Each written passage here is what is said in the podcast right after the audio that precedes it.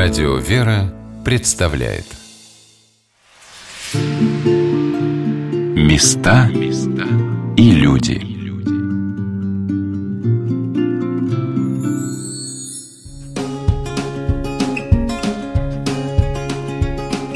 С вами Александр Ратников. Мы в городе Губкин, который в середине прошлого века построили комсомольцы, вероятно, в большинстве своем атеисты.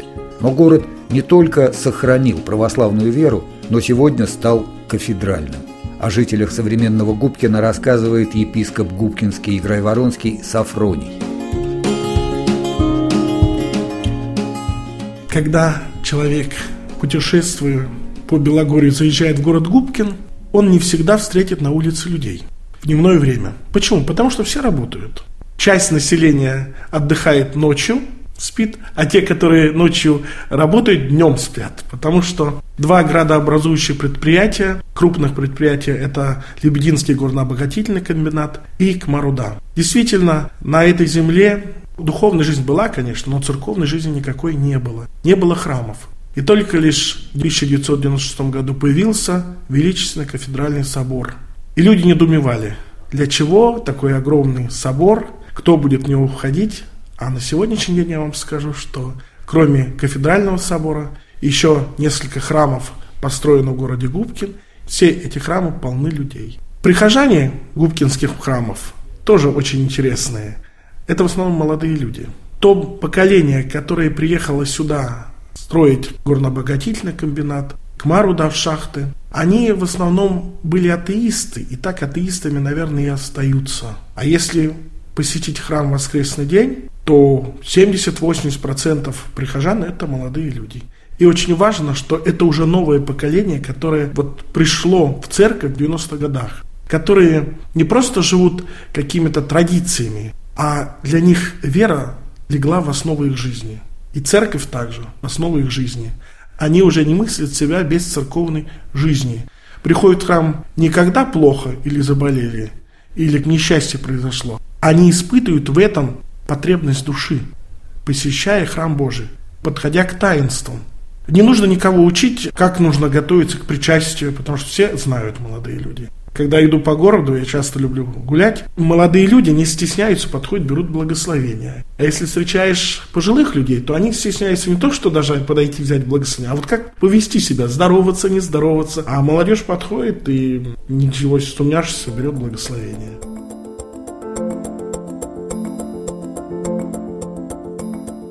Духовенство Губкина помогает местной молодежи постичь азы православия. Здесь работает детский православный досуговый центр, в общеобразовательной гимназии открыт храм-часовня, активно работает отдел по работе с молодежью епархии, которым руководит протеерей Георгий Беличко. Можно молодежь разделить на две группы. Это молодежь верующая и молодежь неверующая. Соответственно, и цель работы с этой молодежью и методы будут очень сильно отличаться. Если мы говорим за верующую молодежь, которая уже в храме, которая, как правило, училась в воскресной школе, каких-то мероприятиях соборных участвует, то здесь в первую очередь моя цель в том, чтобы их более глубоко познакомить со священным писанием и с христианской жизнью. Те вопросы, которые, возможно, они не задавали, пока были маленькие, но которые уже время задать, мы стараемся их разобрать. А если мы будем говорить о главной цели работы с неверующей молодежью, со светской, то тут уже все по-другому. Моя главная задача уже, наверное, не столько их познакомить со священным писанием, моя главная задача задать самые главные вопросы жизненные.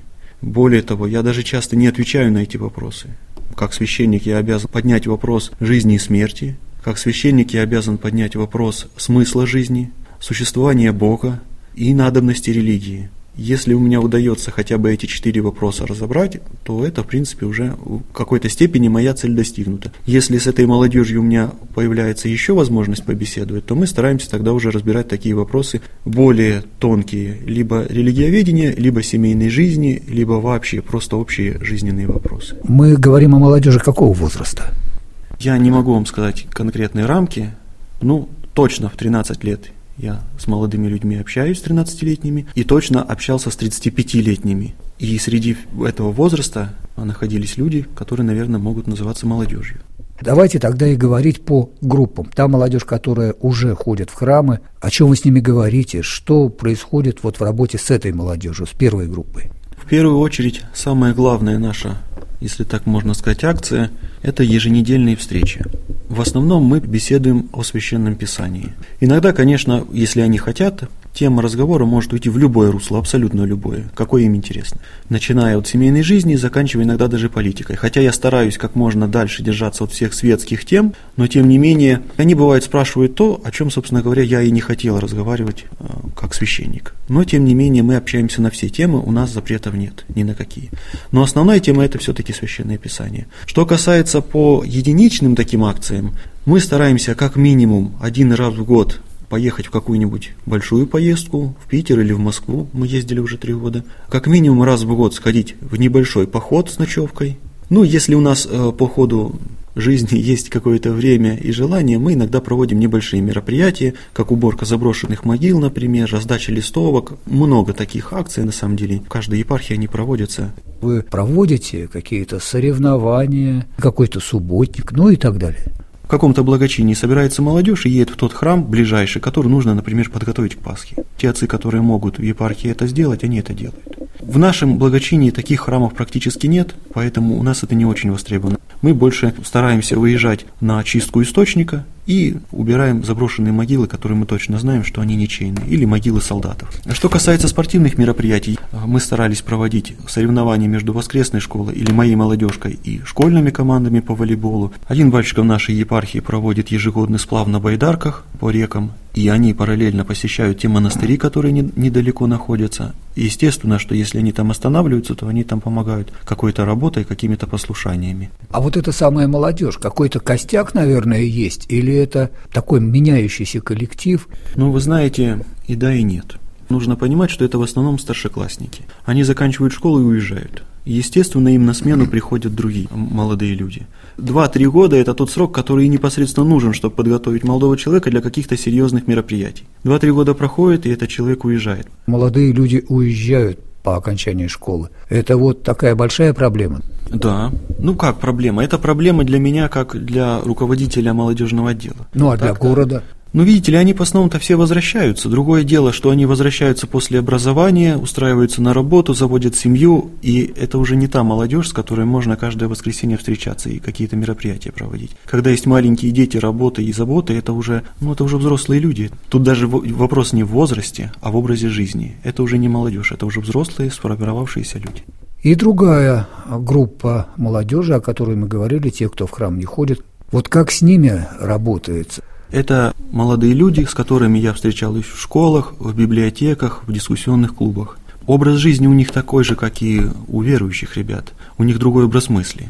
Ну, в первую очередь, особенность работы в том, что для них, если я буду общаться с ними как священник, то ничего хорошего, как правило, не получается. Если я прихожу, то часть людей настроена нейтрально, не очень интересно, о чем батюшка будет разговаривать, и другая часть настроена отрицательно, какая-то часть положительно. Тут важно построить диалог как раз с теми людьми, которые отрицательно относятся к религии, к священству, к церкви. Кстати, заберу вперед, скажу, что в основном, если правильно с ними выстроить диалог, это самые интересные собеседники получаются. С верующими людьми я занимаюсь именно информационной работой, то есть я им рассказываю о чем-то. А здесь более важно удивить, заинтересовать, вытянуть на какой-то диалог, услышать мысли этого человека, независимо от того, насколько я считаю их правильными или неправильными. Что касается семейных людей, работающих людей, тут скорее системной работы у нас нет. Это работа частная, когда кого-то знаешь, э, с кем-то общаешься на собеседовании, по какой-то работе просто пересекся. Такие люди не имеют особого времени, чтобы заниматься какими-то такими беседами и встречами. Поэтому работа, которую я веду с молодежью старших классов, она гораздо больше, она гораздо более видна, она гораздо более объемная, чем та работа, которую я веду уже с женатыми. Тема семьи, она, наверное, актуальна в сегодняшнее время, когда количество разводов приближается к числу зарегистрированных браков, увеличивается количество разводов после венчания. В этом направлении какая-то работа ведется, либо здесь в Губкине эта проблема не столь остро стоит? Да нет, эта проблема стоит остро, наверное, во всем нашем государстве, где-то больше, где-то меньше. Отвечу на вопрос по поводу того, ведется ли работа. Ведется. Я стараюсь общаться, с, если они этого хотят, с молодыми людьми в школах на тему семейной жизни. Я стараюсь затрагивать эти темы на своих молодежках с верующими ребятами. И у нас проводятся обязательные собеседования перед венчанием. Пусть это небольшое время, которое мы можем уделить, но все равно самые важные вопросы мы стараемся поднять до заключения брака. Но я должен сказать, что проблемы семейной жизни начинаются с воспитания ребенка, с того, какую семью он видел у себя дома. Оно не начинается с того, кем ребенок себя осознает, чего он хочет, какие у него идеалы красоты. Проблема в чем? Что у родителей нет времени на их детей. Ребенок вырос, а родители за ним вырасти не успели. Они все еще считают, что он маленький. У них не укладывается в голове, что там 14-летний подросток уже совсем по-другому смотрит на девочек там, или на мальчиков, совсем по-другому относится к жизни, и у него совсем другие вопросы в голове.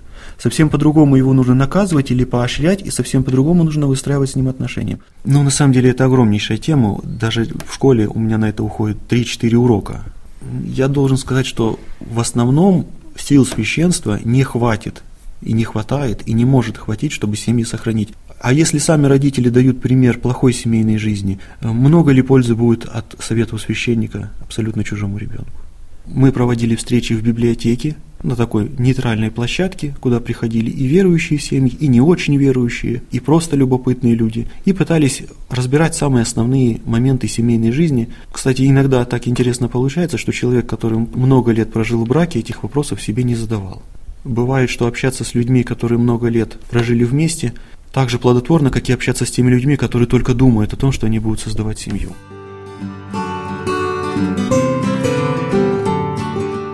Немало работы и в епархиальном отделе по социальному служению, который возглавляет протеерей Георгий Кравцов, настоятель храма во имя святой блаженной Ксении Петербургской.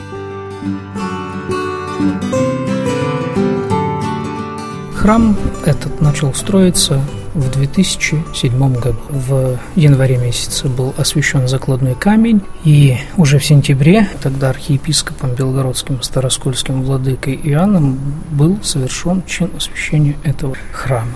Вообще больничные храмы – это древняя традиция на Руси. Монастыри наши древние, Троица Сергиева Лавра, Пафнутьев, Боровский монастырь, да многие другие монастыри, они и до сих пор имеют больничные храмы. Наши предки очень четко понимали и чувствовали вот эту связь. Духовное и телесное начало в человеке очень тесно переплетено. И все мы видим, все мы знаем, что болеет душа, страдает душа, страдает тело. И прежде чем взяться за лечение тела, нужно в порядок привести свою душу. Ну, а где это можно сделать, как не в храме? Поэтому храмы при богадельных, при больницах на Руси довольно-таки частое явление было. Ну и вот в наше время эта традиция потихонечку возрождается. Первый больничный храм в Белгороде появился при э, больнице, потом вот у нас. Ну, сейчас многие медицинские учреждения, они имеют либо отдельно стоящий храм, либо молитвенную комнату, но во всяком случае есть то место, куда страждущий, куда больной человек, его родственники могут прийти и помолиться. Храм при больнице назван в честь святой блаженной Ксении Петербургской. Вот почему такую святую избрали при освящении храма? Я думаю, что если я скажу, что ее называют скорой помощью, этим все будет сказано. Очень много свидетельств помощи Святой Блаженной Ксении Петербургской в различных тяжелых ситуациях, в каких-то болезнях, в житейских каких-то нестроениях, когда Ксения помогает и помогает очень быстро – большинство из прихожан наших храмов в своей жизни либо сами они, либо через каких-то своих близких, но являются свидетелями вот этой самой чудесной, благодатной помощи Святой Ксении. Отдельно стоящий храм – это очень здорово. Как э, вы окормляете тех, кто находится в палатах? Кто-то ведь немощен, не может передвигаться.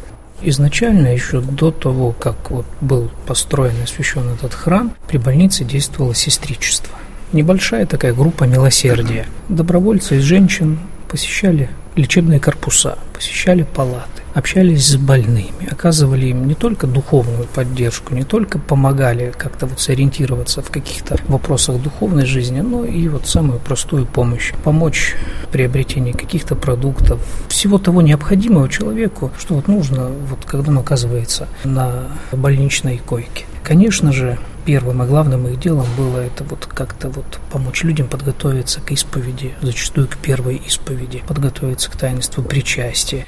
И батюшки наши вот губкинские совершали таинство исповеди и причастия как раз вот в палатах в лечебных корпусах. Затем, когда храм был построен и освящен, в принципе, это традиция, она сохранилась. И на сегодняшний день у нас при храме действует сестричество. Сестры регулярно, каждую неделю посещают корпуса, посещают палаты, общаются с больными. И те из больных, кто находится ну, в таком в тяжелом состоянии, кто не может прийти на богослужение, таких больных мы исповедуем и причащаем в палатах. А больничное начальство, оно относится с пониманием со стороны руководства больницы всегда мы находим понимание, всегда поддержку нашим начинаниям. И все они прекрасно понимают. И иногда мы посещаем палаты по просьбам родственников, либо по просьбам самих больных, а иногда и медицинский персонал просит, чтобы мы обратили внимание на того или иного больного. Так что в этом отношении, благодарение Богу, есть у нас понимание, есть в этом плане такое доброе сотрудничество. Те больные, которые вот в состоянии прийти в храм, они исповедуются и причащаются непосредственно в храме за богослужением. Помимо вот больных, прихожанами нашего храма являются медицинские работники, и храм расположен так, что вот он находится на территории больницы, ну вот и доступ есть и для жителей близ лежащих домов. Конечно, они тоже посещают наш храм и участвуют в богослужении. В чем больше всего нуждаются жители Губкина? В каком виде социальной помощи? Она ведь может быть различная. Вот что больше всего востребовано, что вам удается сделать? На сегодняшний день у нас так вот уже определились вот основные направления, в которых мы работаем. Во-первых, помимо сестричества, о котором я уже упомянул, у нас при храме существует община глухих и слабослышащих. В городе у нас есть общество глухих, и вот, собственно говоря, члены этого общества являются членами нашей общины. Один раз в месяц мы совершаем богослужение на жестовом языке. Переводчик приходит? Есть переводчик, ну вот богослужение божественную литургию переводчик переводит песнопения, которые исполняет хор. Священнические возгласы, молитвы, ектени произношу я сам на жестовом языке. Ну, помимо богослужения, конечно, у нас бывают и вне богослужебные встречи, в самом обществе глухих встречи, посвященные каким-то духовным вопросам, житейским вопросам, которые интересуют этих людей. Совершаются паломнические поездки, которые тоже позволяют им побольше узнать о православных традициях, о православной жизни, о монастырях. Это вот одно из таких наших направлений. Члены нашей общины, как я уже сказал, это члены общества глухих Губкинского. На сегодняшний день порядка 70 человек в этом обществе. Но вот так или иначе, все они принимают участие и в духовной жизни этой общины, участвуют в богослужениях по мере своих сил и возможностей, паломнические поездки посещают. Ну, то есть ну, практически нет таких людей, которые не были бы охвачены следующее наше направление, такое востребованное и важное для нас прежде всего, это взаимоотношения с Советом матерей детей-инвалидов. Эта организация возникла в Губкине около пяти лет назад, чуть больше. И со временем она росла, возрастала, и сейчас она уже имеет статус такого юридического лица, называется Белгородское региональное общество Совет матерей детей-инвалидов. Также регулярно для семей, воспитывающих больных деток, совершается у нас богослужение, потому что ну, в силу их положения они не всегда имеют возможность участвовать в богослужении, которое совершается в обычное время, которое собирается большое количество прихожан. Поэтому у нас отдельно есть день, в который подобные семьи со своими детками приходят в храм, где мы молимся, и детки, ну и по возможности их родители тоже участвуют в таинствах, они исповедуются, причащаются. Совсем уж такие детки нетранспортабельные, священниками причащаются дома. Помимо такого духовного кормления, мы стараемся более-менее так вот регулярно проводить благотворительные ярмарки силами прихода, на которых прихожане готовят что-то, либо пекут, либо какое-то рукоделие – каждый по мере своих сил. Все это в определенный день приносится в храм. Ну, как правило, это праздничные дни. И по окончании богослужения у нас проходит ярмарка, где каждый кто был на богослужении, каждый, кто проходил мимо, рядышком с храмом оказался, может принять в ней посильное участие, что-то приобретя. И вот эти средства мы затем э, направляем на помощь этим деткам, либо средства гигиены приобретая, либо помогая плате курсов реабилитации, которые им так необходимы. И ну, такие ярмарки мы более-менее стараемся регулярно проводить, уже они вошли у нас в такую традицию, люди о них знают, интересуются, когда будет ближайшая ярмарка. Ну, не остались они в стороне, это очень приятно. Ведь очень многие люди хотят помочь, ведь любой нормальный человек, видя вокруг себя больного человека, видя горе, с которым сталкиваются подобные семьи, сердце не остается равнодушным. Человек и желает помочь, но не знает зачастую, как это сделать. Ну вот это одна из таких вот форм помощи, которая может включиться каждый желающий. Проблема алко, наркозависимости, проблема одиночества среди пожилых людей, люди без определенного места жительства. Я не скажу, что это такая грандиозная проблема, да? Но все то, о чем вы говорите, все это также имеет место быть. Любой храм Любая община при любом храме, конечно, она не оставит без внимания своих одиноких прихожан конечно, она о них позаботится. То есть вот это вещи уже такие, знаете, как вот само собой разумеющиеся, о которых даже вот мы и не говорим, которые совершаются. Конечно, в праздничные дни, особенно в праздничные дни, я не говорю, что это только по праздникам бывает, но особо в дни праздников, ну и в другие дни. Какие-то вот э, группы прихожан собираются, посещают своих больных братьев сестер, которые одиноких, которые не могут в этот день быть в храме, которые нуждаются в какой-либо помощи, эта помощь может быть э, различна. Все это есть, все это на каждом приходе совершается. Люди, которые оказываются, ну, как мы их называем сейчас, без определенного места жительства, они тоже периодически обращаются в каждый храм за помощью. И каждый храм по мере своих сил, возможностей эту помощь оказывает. И вот эти люди, они нерегулярно, как правило, я не знаю, если можно такое слово сюда употребить, конечно, это вот транзитом, который люди проходят, которые либо освободились из мест лишения свободы, либо вот, э, которые направляются куда-то на заработки, которые по тем или иным причинам лишились документов, но у которых есть цель там добраться к какому-то городу, к какому-то определенному месту назначения. Вот э, прежде всего это такие люди.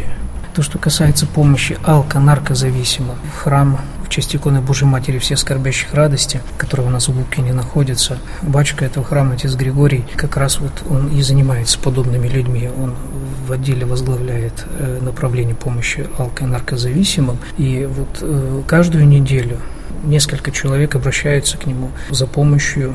Обращаются не только сами страждущие, обращаются их родственники, которые страдают не меньше. Так что вся эта работа, конечно же, проводится.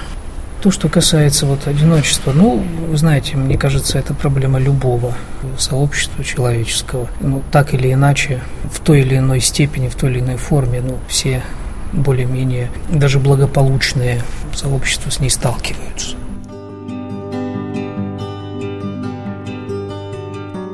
Знакомясь с Губкинской епархией, невольно обращаешь внимание на полное согласие, отсутствие противоречий в действиях власти светской и церкви. Объяснение этому дает управляющий епархией епископ Губкинский и Крайворонский Сафроний. Наверное, это все зависит от двух личностей в нашей Белгородской области. Это, конечно, от губернатора Евгения Степановича Савченко – и от нашего главы Белгородской митрополии, митрополита Иоанна. Так получилось, что они пришли оба в одно и то же время в эту область. Область входит в красный пояс, и, конечно, и руководство области не было церковным и верующим, и общественность далека была от веры. Но своим примером, своей любовью и владыка Иоанн, и губернатор Евгений Степанович Савченко научили, как можно построить отношения между церковью, обществом и государством на основе симфонии. И практически все главы районов нынешних, правительства Белгородской области, они являются церковными людьми. Они верят в Бога, они посещают храмы Божьи, они участвуют в строительстве храмов, они всячески помогают нам осуществлению различных проектов, которые церковь просит поддержки. И это происходит не только в городе таком, как Губкин, но и в маленьких населенных пунктах. Это да. Вы знаете, если обратить внимание на наш епархиальный сайт и хроника архиерейского богослужения, Мы, когда озвучиваем какую-то новость, какого-то богослужения, пишем, что за богослужением молился глава района. Действительно, люди верующие, и они молятся, они присутствуют на богослужениях. Традиция, когда я посещаю приходы, обязательно встречают главы районов меня. Мы обсуждаем вопросы церковной жизни, и в их лице я вижу всяческую поддержку разных мероприятий которые мы осуществляем. А вот от некоторых скептиков и критиков, может быть, мы услышим такие слова. Вот оно скрещивание государства и церкви, вот оно переплетение интересов, а церковь у нас отделена от государства. Вот как вот это противоречие вы объясните? Да противоречия-то особого и нет, потому что исконно русские люди не могли жить без церкви, не могли жить без Бога. Вот то помешательство в умах, которое произошло, оно когда-то рассеялось.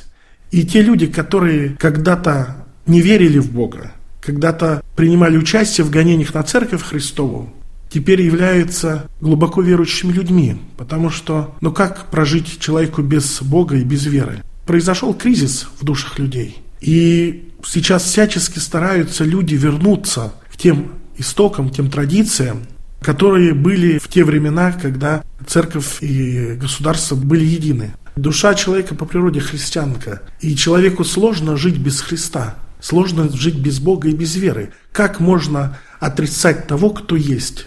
Ведь мы порой в своей жизни отрицаем какие-то чувства наши, а потом понимаем, что ну невозможно отрицать то, что есть. Я недавно освещал в Краснорусском районе после реконструкции храм. И после освещения, после торжественной части, было чаепитие с прихожанами. Меня попросили предоставить слово пожилому пенсионеру, ему где-то, наверное, лет 85. Его уважают, уважаемый человек на селе. И он встал и сказал слово, которое меня просто поразило до глубины души. Это был партийный работник, представитель колхоза, совершенно безбожный человек, как он себя именовал, который принимал участие в разрушении храма. Он давал распоряжение этот храм разрушить. И дожил до того времени, и благодарен был Богу в своем слове, что он сумел, а он уже понимает, что когда-то закончится жизненные силы, когда-то придется перед Богом держать ответ, но он принял деятельную часть в восстановлении храма. И вот подобно Симеону Богоприимцу были его слова. Вот это очень радует, когда люди действительно понимают, осознают и не боятся признаться, что они принимали участие в борьбе с Богом, с церковью и разрушали храмы. Но приходит время с осознанием, люди осознают и испытывают угрызение совести, стараются всячески примириться с Богом. Ну и вот возвращаясь к тому, с чего вы начали. Молодая епархия, молодые священники, молодые прихожане.